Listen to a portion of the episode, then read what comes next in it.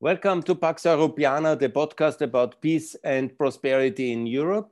And uh, this afternoon, I'm very honored to have a very special guest, a civil society activist, IT entrepreneur, and the curator of the House of Independence of Kosovo, of the museum, the most important uh, museum of Kosovo, Shkumbin Brestovci. I'm very honored to welcome you at the show, and please present yourself to our audience. Dear Günther, thank you for having me. I'm glad, I'm very glad that your appendicitis surgery in Tirana went well. Thanks. Uh, I must say, I always admired your positive energy and spirit. We know each other now for a de decade or so, and we have been involved in a couple of projects together. Now, uh, I have lived uh, half of my adult life in Pristina and half in Vienna and I can say that I consider both cities as my hometown. I have studied linguistics at the University of Vienna and worked here. I've been an entrepreneur for more than a decade, but I'm a civil society activist since forever, I think. Uh, my favorite topics are technology, open source, and open knowledge, but also civil rights and especially women rights. As entrepreneur, I actually started with a crazy idea of disrupt, disrupting the habit of not reading, which is kind of widespread under the millennials. I must say that I didn't, it didn't go well business-wise, although I never gave up, gave up the idea. So in terms of business, I switched to web and technology, specifically software development, but I kind of always continued to preach and motivate people to read one of the most beautiful moments in the web business was when one of the designers came to me and said, you have a spelling error in the text you, that you gave me. I was like, uh, you, you read what I wrote? You didn't just shovel the letters into the text block? Um, I have somehow motivated a designer to read what he was layouting. It was amazing. Some six years ago, I left the company that I founded. The company was Rrota you visited us a couple of times there. Uh, and I dedicated myself to two projects. One was digitizing uh, books published in Kosovo. Uh, this was done through FLOSSK, Free Libre Open Source Software Kosovo, which is one of the rare, true, truly grassroots NGOs in Kosovo. Founded in 2009 by my friend James Michael Dupont and I was one of the co-founders, which I'm actually very proud of. The other project was the Museum of Independence. That's a very special. Seen, yeah? That's a very special Museum of Independence. Is the house of Ibrahim Rugova, uh, the national um, um, holy place of the Republic of Kosovo in many ways. And yes, you decided uh, to be the curator of the relaunch of this important museum. Can you maybe um, explain a bit the setting and uh, the building itself and how it is actually, how the whole story of this building uh, came about?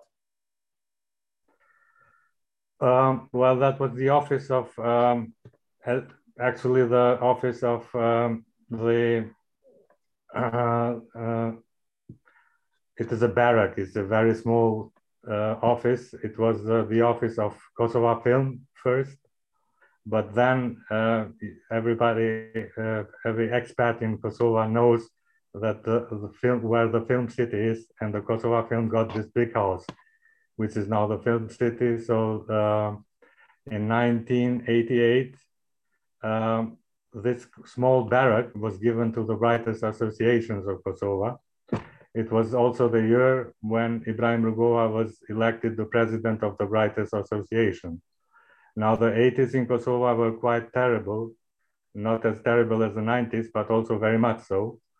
Since uh, uh, 1981, when these um, riots happened, uh, almost 600,000 Kosovars during the 80s, it means uh, half of the uh, adult population were arrested, interrogated, interned, and reprimanded there was a huge and orchestrated campaign of dehumanization of Albanians going on in Serbia. There is actually a very good book on propaganda, which deals also with this part, uh, written by Mark Thompson, Forging War. Uh, so this orchestrated propaganda just changed the subject in 1991 and targeted the Croats and soon after the Bosniaks.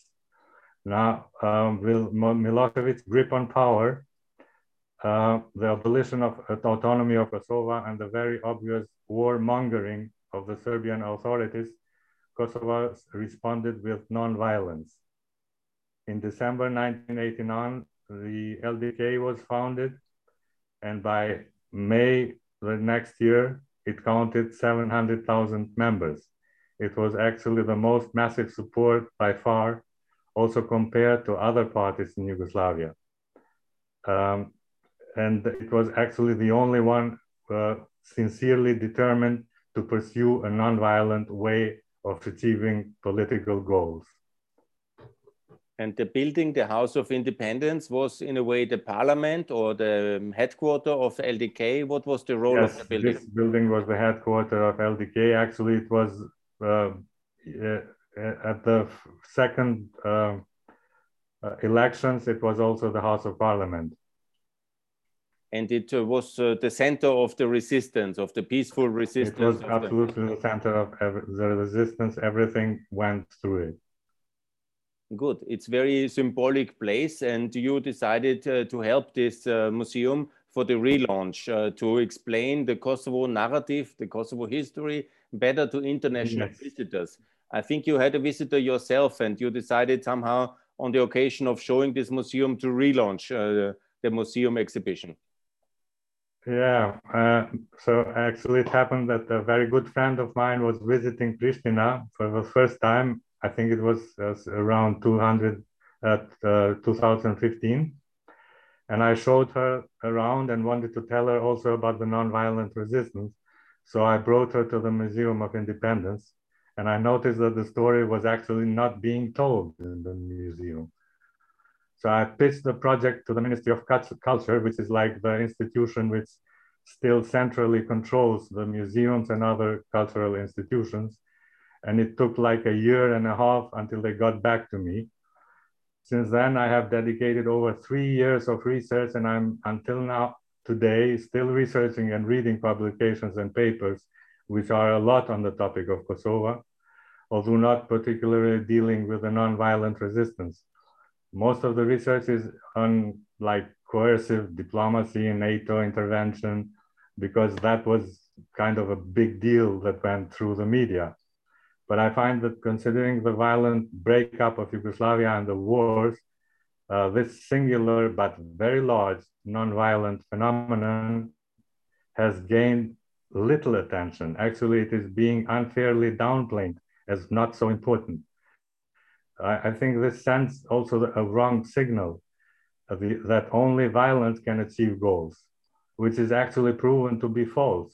Uh, there is a, a, study by Erica Chenoweth uh, who compared all resurgence, uh, violent and non-violent, through the whole 20th century.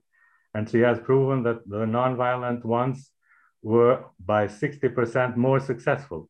That means two out of three successful resurgences are not violent empirically. So the Kosovar nonviolent resistance is definitely a beautiful story in the rather crazy and bloody Balkans. I think it's, a story worth telling to the world. Absolutely, and especially because it's the house of uh, Ibrahim Rugova, the creator of the First Republic and the hero of uh, peaceful resistance. It's very important to have this very excellent exhibition devoted to him at this very special place. Thanks a lot uh, for that one. We have decided uh, to go then uh, into the, unfortunately, the very bloody part of the history of Kosovo, because in order to explain the whole history, it's important uh, to also explain the context of uh, the Balkan uh, history. And it was now, it's also the dialogue between Serbia and Kosovo. And the new prime minister of Kosovo has raised a lot of eyebrows with uh, asking Serbia to apologize for three different genocides, uh, which were committed by Serbia against the Kosovo Albanians. And obviously, many people don't understand exactly the context. And so we decided to make this interview also to start in uh, the big uh, question about uh, the settlement of the Great Eastern Crisis of 1875 to 1878. And we will start now this historic in, this interview about Kosovo history with uh, exactly that major confrontation between uh, Russia and Turkey, which was tearing the Balkan apart. And it was in the year 78, 1878 with the Berlin Congress. And it led uh, to territories being gained by Serbia. And this is basically the moment where the first genocide happened. Shkumbin, can you outline a little bit the perspective of the Kosovo Albanians uh, on uh, the Great Eastern Crisis and what happened to your people in uh, the years after it? Well, uh, I dealt with this in the museum. So actually, one part of the uh, of the exhibition is dedicated to the to the history. So uh, because I assumed it would be of interest for the visitors to know how we got there. Um, I based this almost entirely on the book of uh, uh, Noel Malcolm, Kosovo, A Short History, but also on an illustrated brochure published by the Belgrade Helsinki Federation. Um, as you say, the, during the Eastern Crisis, Serbia gained its independence and started its expansion. So during the Russian Ottoman Wars, it annexed Sanjak of Nish, uh, which was largely populated by Albanians. One might call this campaign a genocidal one since no Albanian was left to live there. A lot of Albanians were killed and the rest were expelled. The territory was ethnically cleansed thoroughly. Actually, uh, every second Kosovar that one asked has at least one ancestor from these muhajirs that uh, were expelled by Serbian forces in 1878.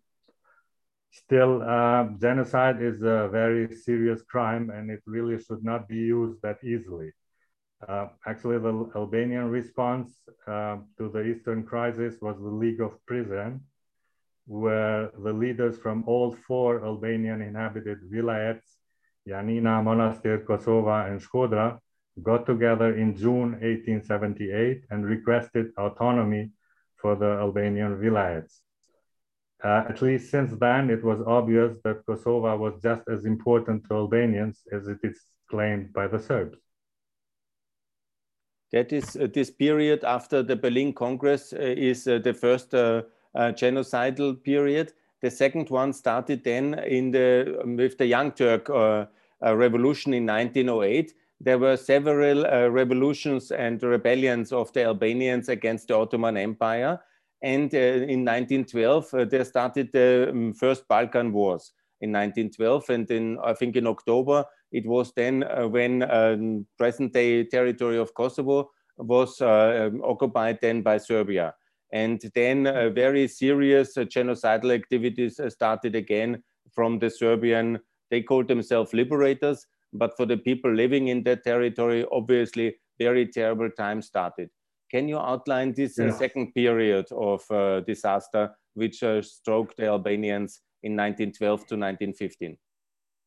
Yes, it was very bad indeed. Uh, the plight of Albanians caused by the Serbian annexation was also very well documented, as were the whole proceedings of the Balkan Wars. Uh, you had the famous Russian activist Leon Trotsky reporting from the site but also the report of the independent Carnegie Foundation. Uh, it was then that the phrase Balkan atrocities was coined, which haunted the Balkans ever since, until the recent breakup of Yugoslavia. Again, it was bad, it was bloody, but actually at this time, the only massive killing that qualifies as genocide is the one committed by Turkey against the Armenians, since they left no Christian alive in Anatolia. Lots of Kosovars survived the Serbian terror, so I guess it will be hard to prove the genocide. But certainly there was a genocidal intention, no doubt about that. The curious thing about the Balkan War is that it was initiated by the Kosovar insurgents led by Hasan Prishtina, who was a Kosovar deputy in the Ottoman parliament. He attacked the Ottoman authorities and claimed independence for Albania. They actually managed to liberate Skopje, the capital of Northern Macedonia now, which was at that time the capital of the Kosovo Vilayet. And uh, Shkup was also meant to be the capital of the independent Albania. This incident actually accelerated the events as the Balkan, Balkan allies, Greece, Bulgaria, and Serbia, urged a couple of months later, as you said, in October, to start their campaigns against the Ottoman Empire because they feared that Albania would gain independence and would jeopardize their expansion plans. At this time, in October, November 1912, it was the Serbian forces already in Durrës, and so the situation looked very yeah. bleak for the Albanians. Yeah, yeah, it, it, it was, uh, and also uh, South uh, Albania was uh, was occupied by the Greek troops. So the the only part that was actually free was uh, around Vlora, where the independence of Albania was proclaimed, as you know. That was on the 28th of November 1912, the foundation exactly. moment of uh, the Albanian state. And it was a very shaky and difficult moment still. But uh, then uh, came the Austrian ultimatum uh, to uh, withdraw to, for Serbia to withdraw from Albania why actually was um, Albania not, um, why was Kosovo not included in that ultimatum? Why was there um, this kind of present borders uh, as the denomination? Well, it's a long story actually, because uh, the, the, the, diplomatic efforts uh, came from everywhere. And actually the, uh, the Serbian diplomatic efforts were stronger than the Albanians ones. So they uh, managed to uh, uh, hold of their annexation of Kosovo. Uh, on, on the Albanian side, it was actually only Austria in their side, you know. So Austria was vital uh, to uh, have independence of Albania recognized in 1912. Absolutely. And then came the First World War, and the situation was also very dramatic. Uh, how was uh, the uh, situation of Kosovo Albanians in the First World War? Well, yeah, but it was not good. It, it, it was uh, actually a state of terror, a permanent expulsion and colonization. Lots of Albanians were expelled during this time to Turkey. Uh, I, am not going to go into figures because they are still subject of dispute, and frankly, I don't think it of such importance. Uh, the SHS, the Kingdom of Serbs and Croats and Slovenians, did not recognize any minority rights, and especially not the minority rights of Albanians. There were no Albanian schools, no newspapers, newspapers nothing. Uh, authorities confiscated land from the Albanians and gave it to Serbian settlers the so-called colonization was at the highest peak during this time. That was in the time in the interwar period uh, after 1920, yeah. when Yugoslavia was established in 1918, and also then Albania was re-established after 1920, when it was able uh, to fend off Serbian and Greek and Italian pretensions. And so the interwar exactly. years, uh, years were also very difficult for the Kosovo Albanians. Yeah, that was exactly what I was talking about. The war period was actually, you know, um, a mixed one because uh, uh, it was also, uh, let's say, liberated by by Austria at, at, at, at one piece of time. So um, it was kind of turned back. Uh, the atrocities were also from Albanian side to the Serbian side in this time. So actually there was always a, a spiral of uh, violence, which I, I tend not to deny, although maybe many, many Albanian, Albanians would deny it, as many Serbians deny their own. But um, the only difference is that the Serbian violence was uh, organized by the state as uh, the Albanian um, violence was actually a retaliation by people who had suffered, you know.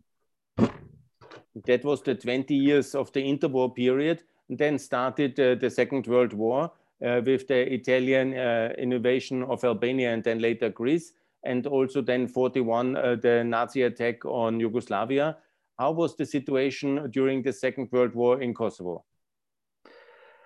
Uh, well, actually, um, it, it, there was not much of war going on in the Balkans, uh, not as much as uh, the states pretend, uh, uh, because it's kind of a myth created by the partisans who got into power after the war. Uh, that they pretended they were actually fighting, they were not actually fighting.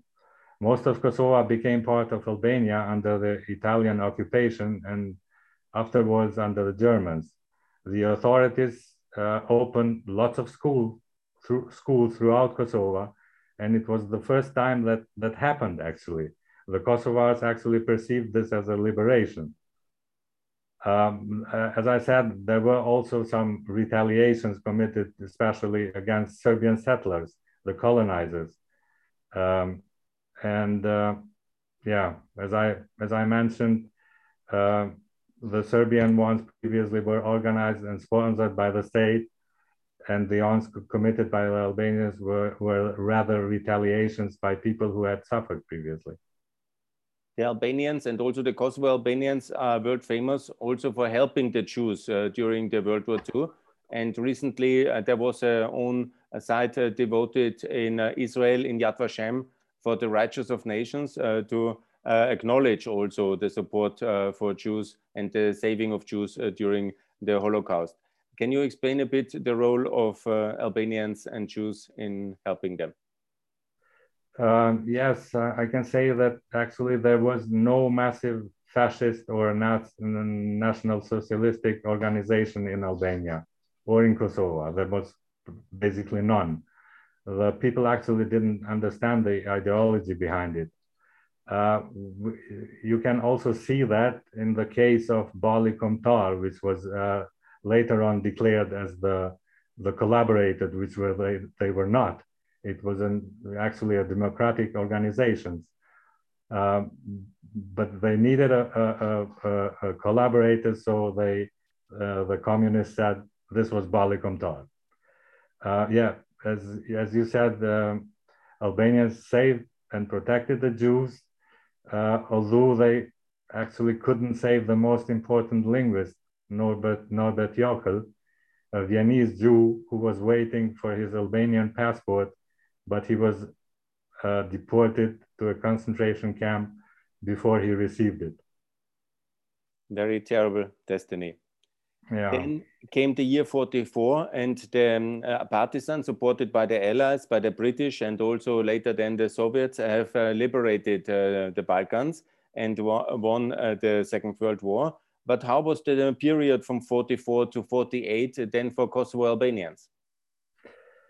Yeah, uh, actually, there was uh, some resistance in Kosovo against the Yugoslav and actually the Serbian uh, communists, and it was crushed with utmost cruelty.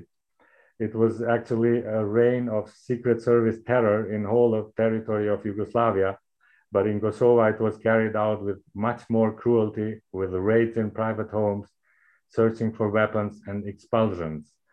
Uh, the old agreement with Turkey to expel Albanians was continued, and even Tito was, uh, has made a new one with the foreign minister of Turkey, which was carried on especially in the 50s.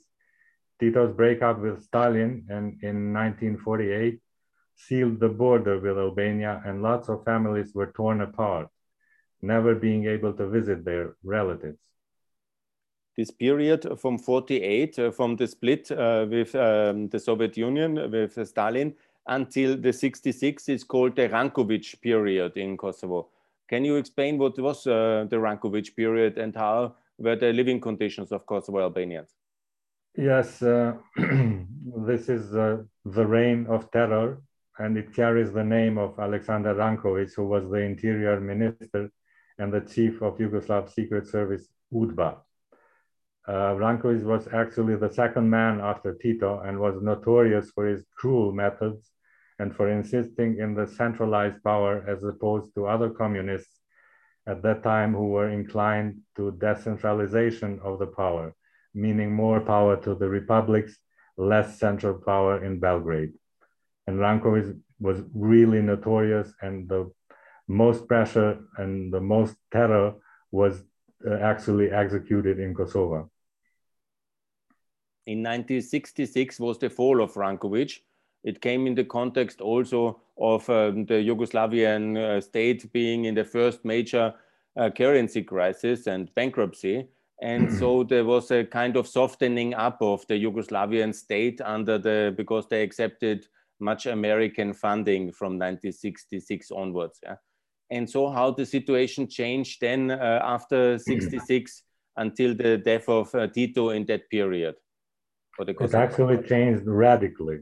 Uh, it was the time when Kosovo gained its uh, autonomy and the University of Pristina was established.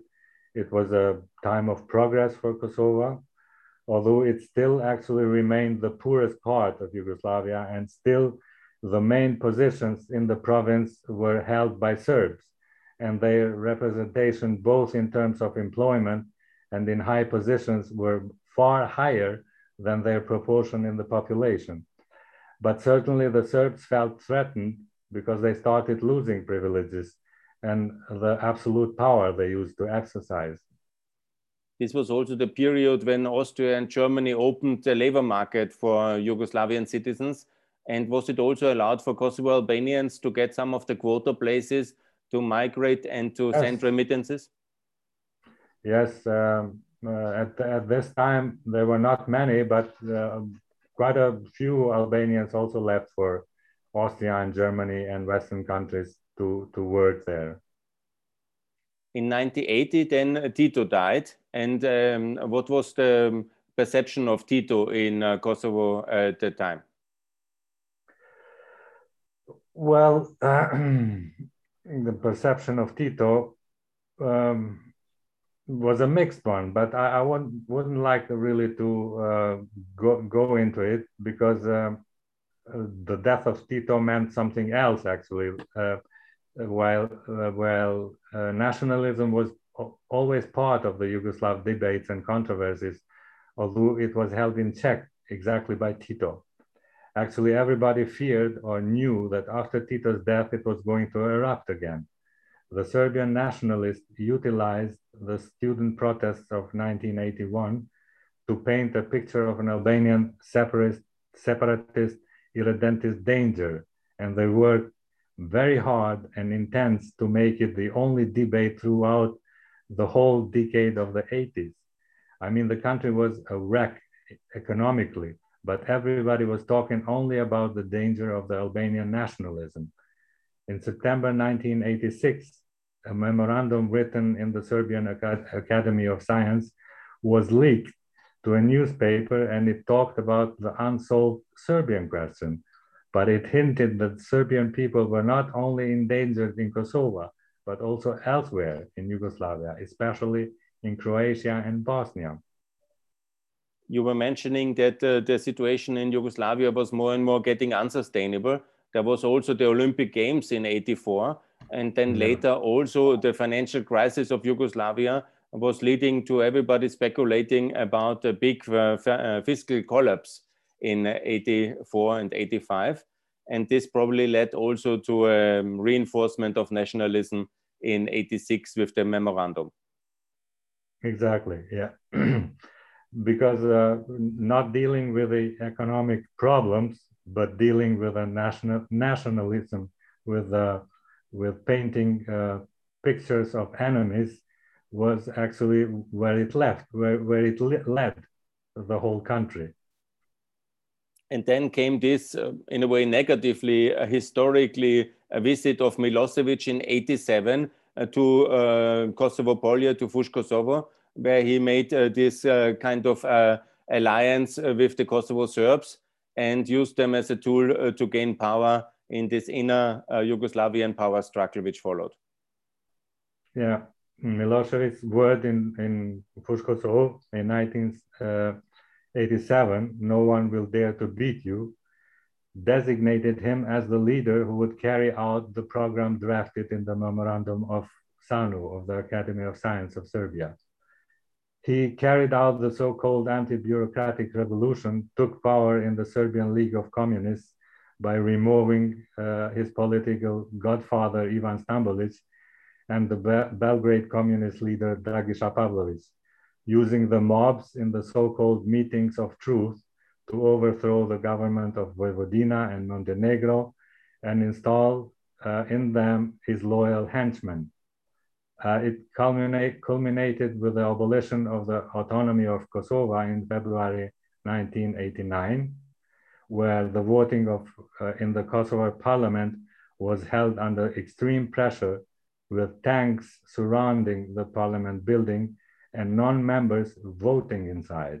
This coup d'etat has secured Milosevic four of the eight votes in the Yugoslav Federation. So he was basically controlling the whole Yugoslav Federation. And then he came to celebrate his victory uh, towards uh, the 600 year celebration in uh, Kosovo in uh, June at Vidovdan on the 28th of June in 89. Right.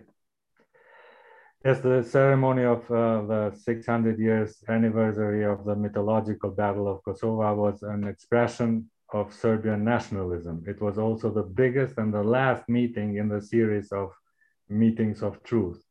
There, Milosevic said literally, six centuries later, now we are being again engaged in battles and are facing battles. They are not armed battles, although such things cannot be excluded yet. This was later on interpreted as his declaration of war. This was the year of peace in Europe, where communism fell and Eastern Europe yeah. was opening, and it was the end of uh, the Warsaw Pact and of uh, peaceful unification right. of Europe started. But unfortunately, Milosevic in the same year declared war on the rest of Yugoslavia in, uh, the, in June 89 and he uh, lived up to his challenge.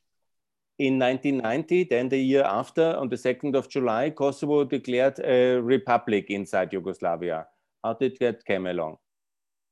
Yes, uh, also, so the legal representatives of Kosovo, members of parliament, declared the status of Kosovo as the seventh republic uh, of the Yugoslav Federation. They voted and promulgated the law in all legality. This is important because the whole legal battle of the nonviolent resistance was based on this legal continuity. So that was on the 2nd of July 1990. Right. And on September 1990, only uh, two months later, there was the uh, Constitution of Kacanik announced. Yeah, it was an, a, a, further step. So the same legal members of parliament voted and promulgated the Constitution on the 7th of September 1990. They met in secrecy because they had no control of police. It was controlled centrally by Belgrade. In this regard, it was a symbolic gesture, but it helped, uh, it helped to build a, a cohesion and legality of the nonviolent resistance. That is why it was uh, and still is very important. Then the next year came the year of the breakup uh, of Yugoslavia the Declaration of Independence. We have now 30 years. In 2021, it's exactly 30 years.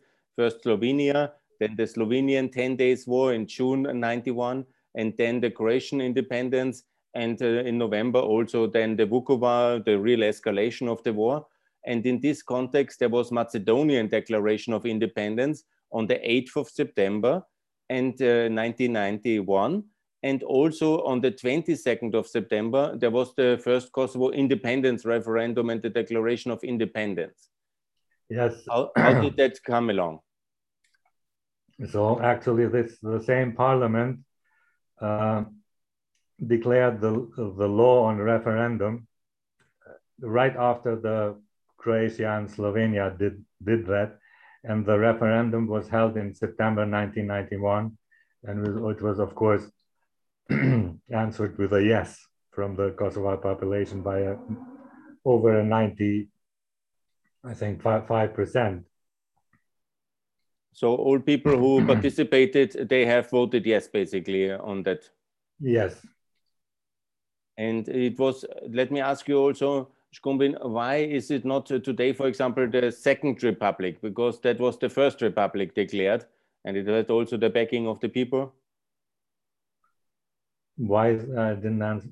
Because we in Austria we have the second republic in a way, but. Kosovo has not has not really chosen to go into First Republic, Second Republic.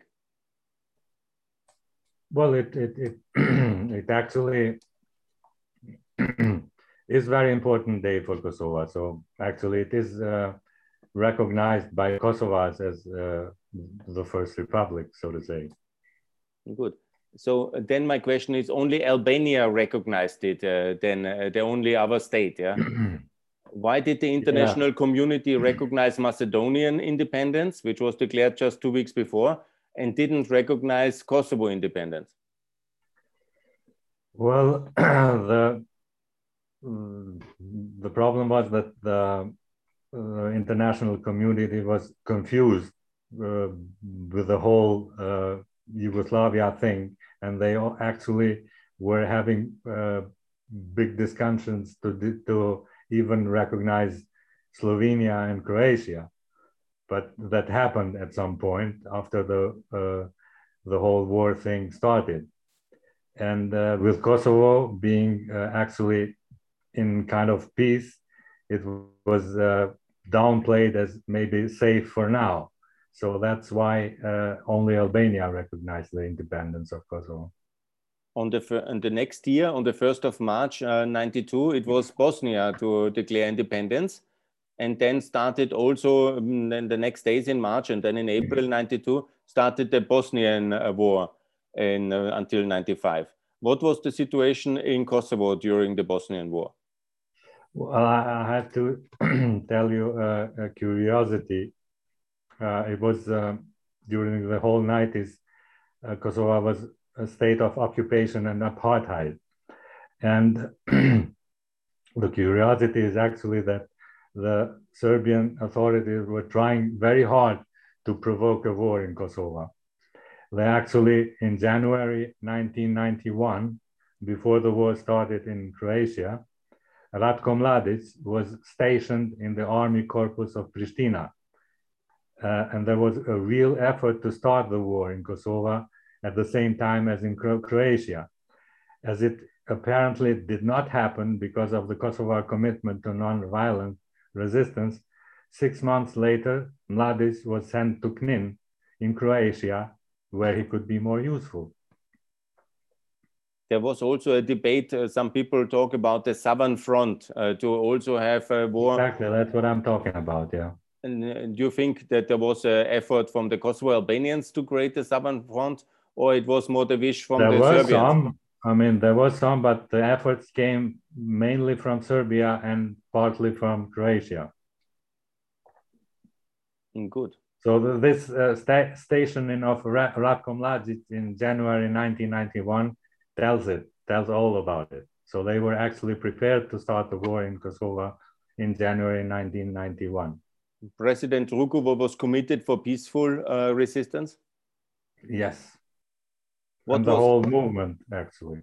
What was his uh, thinking? What was his role models? What was his kind of uh, idea about well, peacefully? It was, I mean, uh, we can we can talk days about that, but uh, basically uh, he uh, he was realistic in in terms of that we, we cannot the Albanians cannot fight a war with nothing with no weapons whereas the Serbian army actually inherited all the weapons of the Yugoslav army which was uh, as as people say the fourth army in Europe the fourth strongest army in Europe so we, we, we couldn't stand a day, so to say, in the war.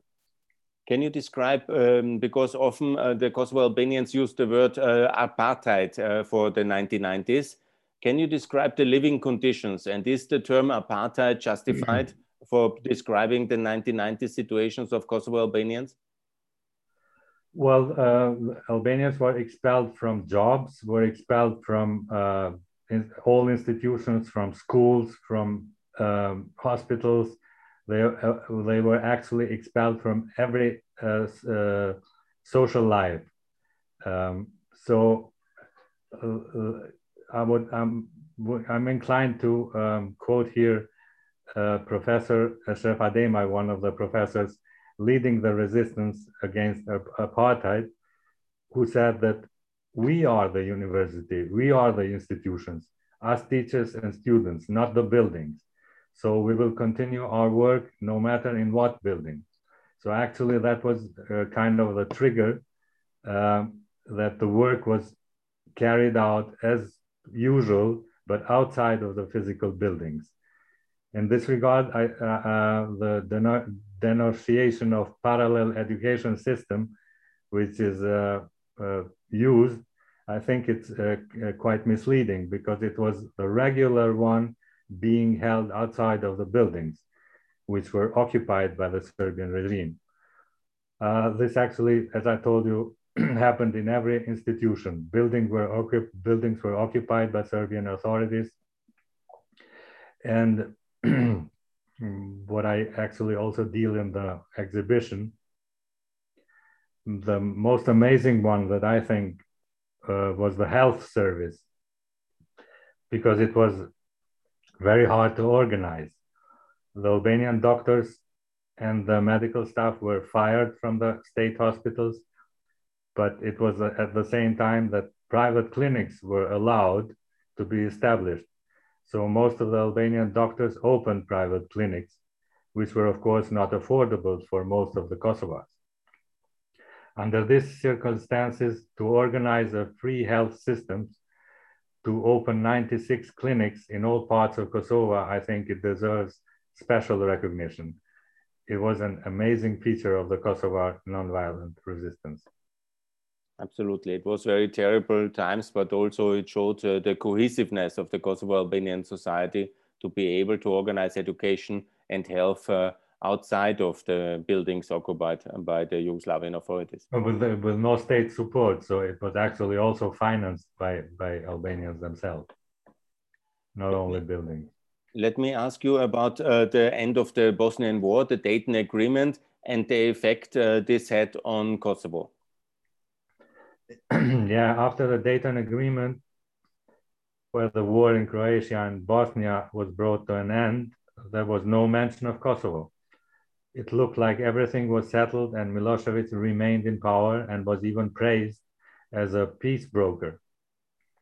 Some Kosovars took this as a signal that nonviolent resistance is not being, going to bring anything and that nothing is gained without war. I, don't share that opinion because actually Montenegro became independent without war, although everybody actually anticipated the next war in Montenegro anyways, uh, to look back in 1997, Serbia was shaken by a wave of protests Milo against Milosevic, who lost his power in the municipal elections. And it was obvious, as Tim Judah put it, that he would need to start a, a new war in order to remain in power. There was this famous student protest. I was personally also present, where they were uh, closer to toppling, hopefully, but it didn't work out, unfortunately. History yeah. would have been very different. 97 was also the year where Montenegro turned away from Milosevic. Exactly. And also 97 was the year of the revolution in Albania. How did this all affect uh, then the start of the uh, Kosovo independence war in 97? Yeah, Uh, well, in night it didn't. The war didn't start actually in '97. There was some uh, actions by the KLA and some small retaliations by the Serbian forces, but the the whole thing changed in March 1998 with uh, Prekaz. Uh, so actually, there is a very good accurate description of what happened in Prekaz in March 1998 in the Kosovo memory book by the Belgrade-based Humanitarian Law Center. The regime in Belgrade sent three different special units under the command of Yugoslav, or rather Serbian Ministry of Interior, with tanks and heavy weaponry against this Albanian village. So it, there was the police special units PGP uh, in Serbian SAJ, Special Anti-Terrorist Units, and JSO, Units for Special Operations of the Serbian Secret Service, SDB. They had the order not to let anyone alive get in or out of the village. This actually happened just after the American ambassador Gelbard declared that KLA was a terrorist organization. And I think this kind of gave Milosevic an ex in excuse to crack down. It was a terrible massacre on this infamous day of the 5th of March uh, in Absolutely. Uh, 98. Children were killed, old women, everybody in the village was killed. I hope one day also leading European politicians will visit the uh, Prekaz memorial site in order also to pay respect for the victims of uh, that genocidal action.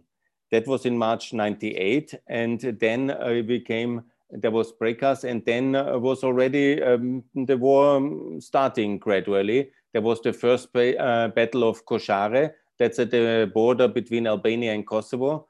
And uh, how did the first period until the summer 98 go uh, between uh, the Yugoslavian army and uh, UCK? Oh, well, that was uh, this period where the whole uh, the international community was uh, very much engaged in finding a solution, and they managed uh, after the crackdown of the Serbian um, military in in the summer to um, to force Milosevic to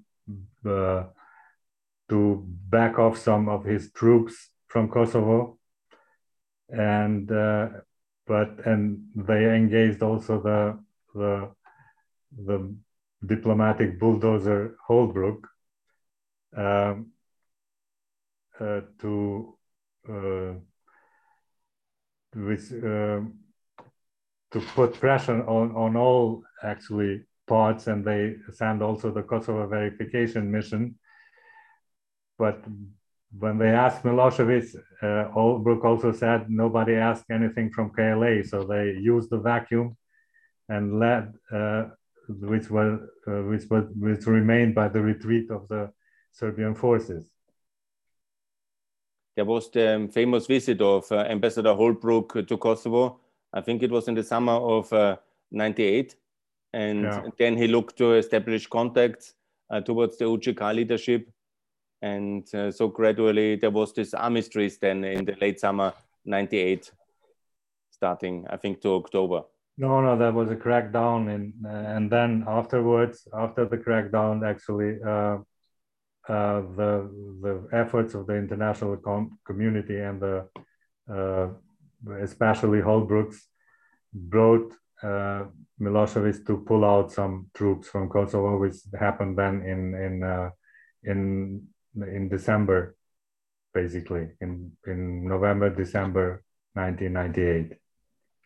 In December 98, there was also this tragic uh, Panda Café killing, where recently it was found out that the Serbian Secret Service UDBA has itself uh, committed this terrible crime. Yes. I think there, there were lots of incidents like this and it deserves basically a, a, special study to point out all of the UDBA actions uh, to confuse and render excuses for their planned reprisals. So they created the incidents and then they vowed revenge and retaliatory actions against their own incidents they have committed. Right.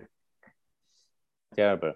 In uh, the winter of 99, then on the 15th of January, and there came uh, the attack on the village of Račak. And uh, here, that was a really terrible crime. Can you uh, explain what happened on this infamous 15th of January? Yeah, I think uh, Milosevic was actually pushing hard towards a war because he knew that the international community was divided and he counted on the possibility to exploit that division to stay in power. Actually, many Serbs point this out as a critique to international community, saying that uh, you, the international community, gave us not choice but to rally behind Milosevic.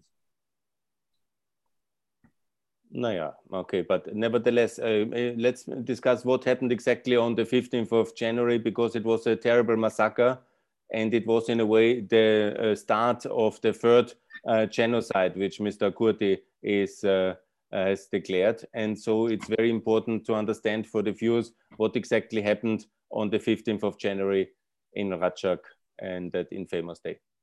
Yes, it was actually the excuse that international community was waiting. It was uh, a, a, very terrible massacre where the Serbian uh, forces um, uh, killed uh, villagers in Račak. I don't, I don't know the, the figure now, how many, but it was a big one.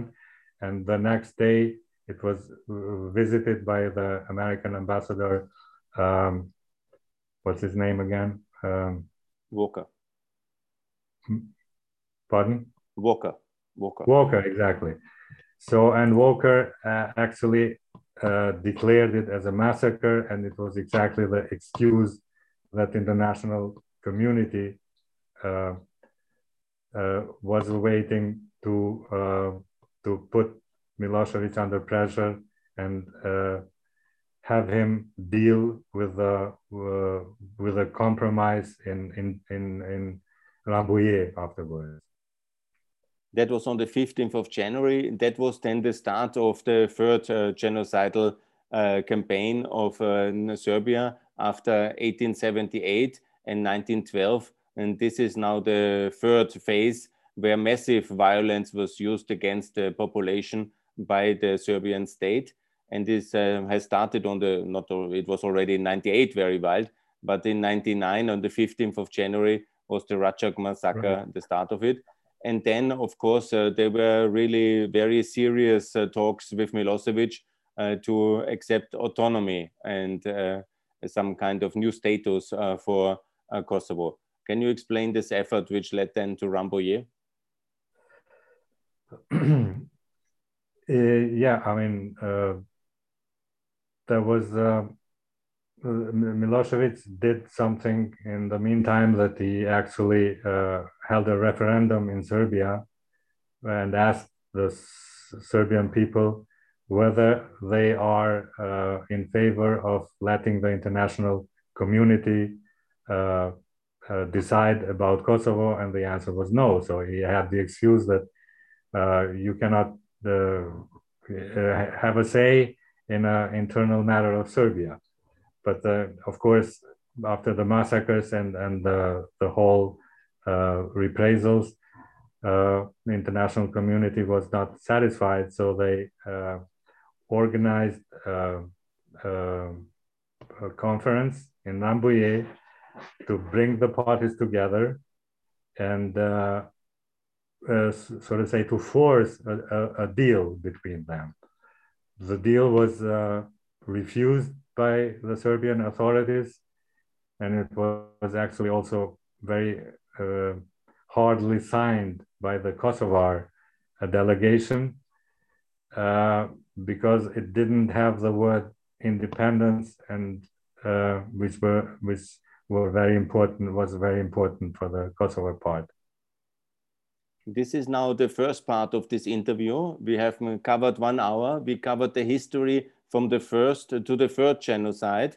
And uh, in the second part of the interview, we will discuss then uh, from Rambouillet uh, towards liberation, and we will cover the period of the war.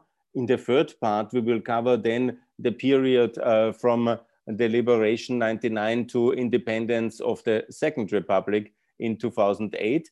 And then in that the fourth part, we will, fourth part, I'm correct in the counting, yes, we will cover then uh, the history uh, which is also part of the Museum of Independence of the new republic born 2008 and uh, to now. That is our plan. But we decided not to make one interview with four hours because maybe that's a bit too long, but to have one first interview with uh, the curator of the uh, Museum of Independence uh, for Ibrahim Rugova, the hero of peaceful uh, resistance in the 90s and the creator of uh, the First Republic and the first uh, president of Kosovo also after liberation, who passed away too early in January 2006. And his museum is a very important memorial site of European significance, which I think every European has to see. And it was a great honor to talk with the curator of this uh, amazing museum. And I hope there will be many, many tourists and many people interested in history of Kosovo to see this video, but also to see the real thing in the House of Independence in Kosovo. And Shkumbin Brestovci, I want to thank you for your effort to uh, curate uh, and to, to uh, relaunch this museum. And also thank you for your effort for this interview, for your time, and also for your knowledge about this first phase uh, leading uh, to uh, 99 of Kosovo history and your perspectives on that one. Thanks for coming to Pax Europiana, to the show for mm. peace and prosperity in Europe. Shkumbin, final you, words. Thank you very much for having me. Thanks a lot it's for that. It's a pleasure. More to come. It's four series. we will do more. Looking forward. Or maybe five. Thanks a lot. I will stop recording now. One second.